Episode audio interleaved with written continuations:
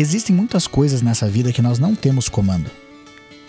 É importante a gente entender que, naquelas que nós temos comando, nós podemos concentrar todas as nossas forças, as nossas energias.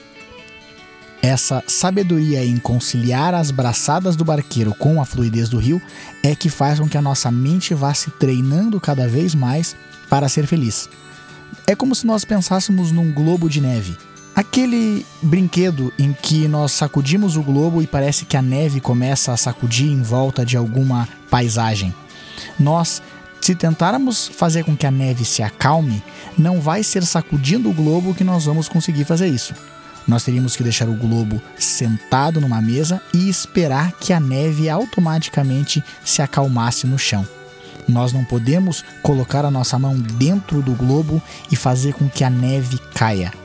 Agora, nós podemos sim criar as condições necessárias para que a neve desse globo possa se acalmar. Assim é a vida. Tem certas coisas que nós não temos ingerência. Agora, tem certas coisas que nós podemos fazer. Se nós nos concentrarmos em criar as condições necessárias, aí sim nós estamos fazendo algo produtivo e deixando que as outras coisas que nós não temos comando possam acontecer.